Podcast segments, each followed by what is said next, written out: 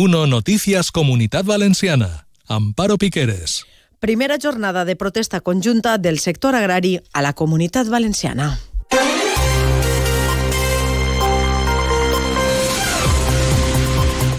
Molt bona vesprada. 200 llauradors han secundat avui a Castelló les protestes del camp. Ho han fet demanant l'acció de totes les administracions per ajudar a un sector, han dit, que agonitza. Agricultura i avui també, com no, parlem d'aigua i de la polèmica entre la comunitat valenciana i Castella-La Manxa. A més, el finançament torna a centrar les reivindicacions del Consell i els empresaris. Els ho contem tot fins a les dues en punt. Al control tècnic està Isaac Sancho. Comencem.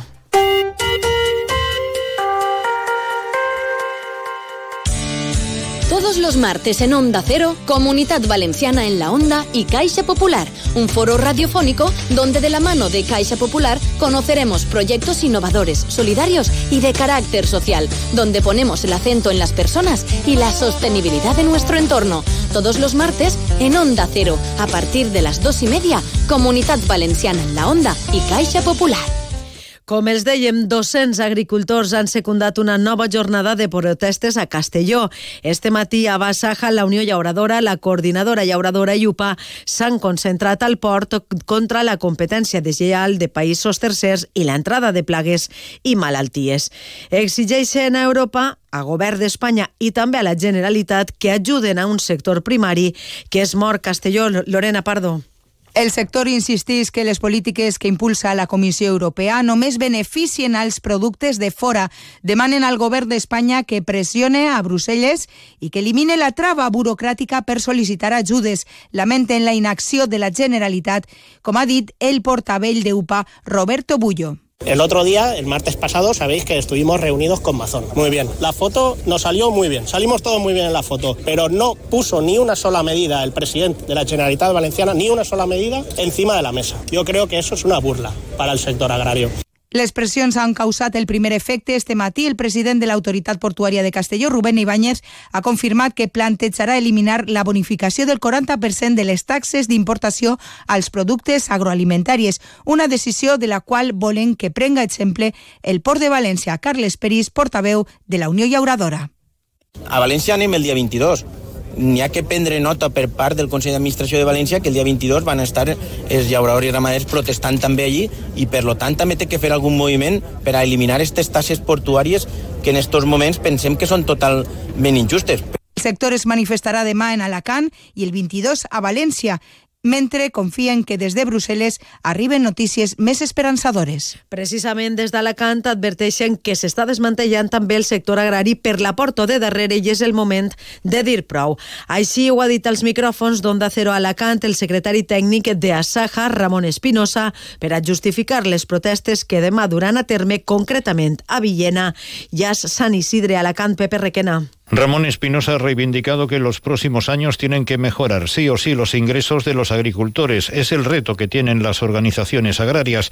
La protesta de mañana es contra el gobierno, pero sobre todo contra Europa y sus políticas. Insiste en la exigencia de la reciprocidad entre el continente y los países terceros. Se está desmantelando el sector agrario por la puerta de atrás y es el momento de decir basta de decirle a Europa que no puede continuar con esas políticas y que necesitamos eh, bueno, pues esa reciprocidad, esa preferencia comunitaria y ese respeto a la producción agraria y ganadera. El secretario técnico de Asaja Alicante ha hecho una llamada que acudan todos los agricultores con sus tractores y el que no tenga que lo haga con su coche. Espinosa también demanda que haya un ministro de Agricultura que pelee y defienda en Bruselas nuestros productos. Precisament el Partit Popular ha presentat una iniciativa parlamentària en les Corts en la que exigeix al govern central que adopte mesures que atenguen de manera urgent, diuen, a les reivindicacions dels agricultors. Una d'elles, l'increment de l'aportació en matèria d'assegurances agràries en la mateixa proporció que la comunitat valenciana. Núria Moreno. En la proposta també s'insta el govern a exigir a la Unió Europea que el pagament immediat de les indemnitzacions corresponents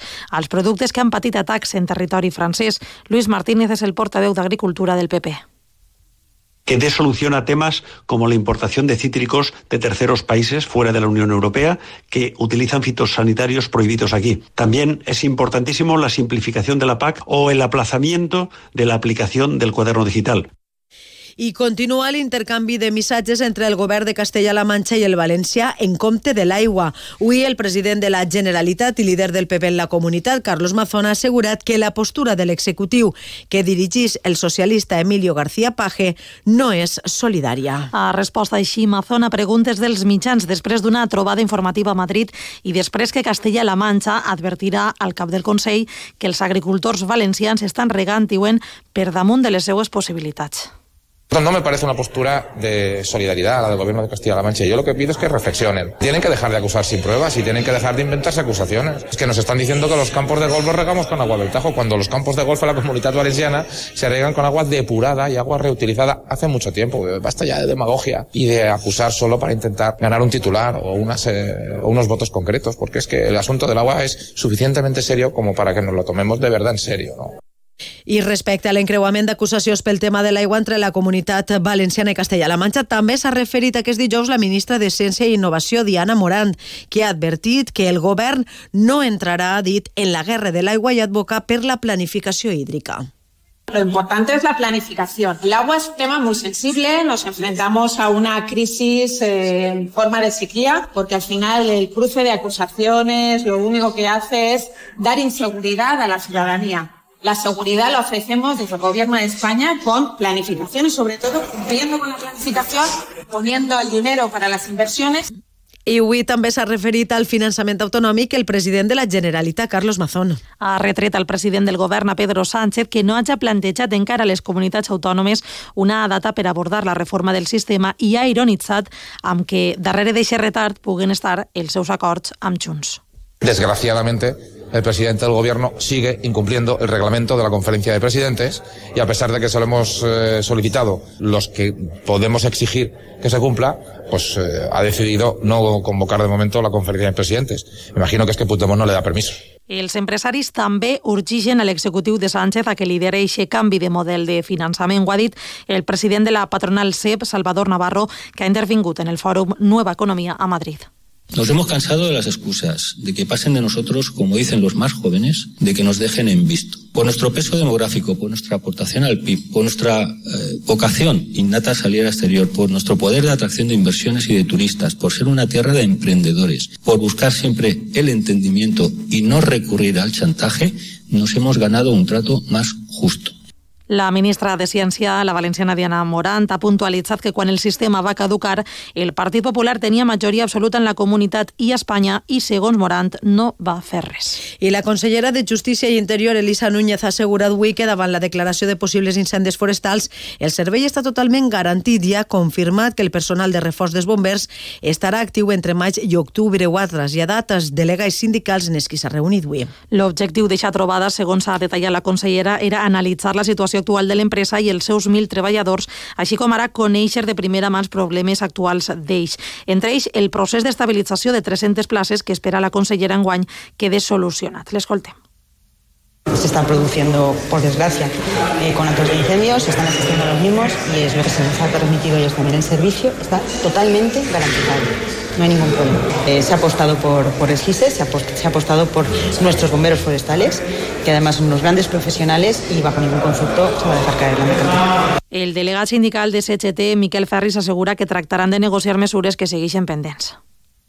Intentarem negociar conveni, intentarem negociar totes les mesures que els sindicats li estan dient que són importants per a, per a la millora d'aquest servei i de la professionalitat i del servei al ciutadà. Compromisos no hem arribat a pràcticament cap. Sí que és cert que ens ha dit que el personal de reforç començarà al maig i acabarà a octubre, que encara no ho sabíem. La Diputació de València commemora el Dia Internacional de la Dona i la Xiqueta en la Ciència amb l'exposició Pioneres, mostrant el treball de les dones pioneres de la física nuclear i de partícules, amb la col·laboració de l'artista italiana Mónica Mura.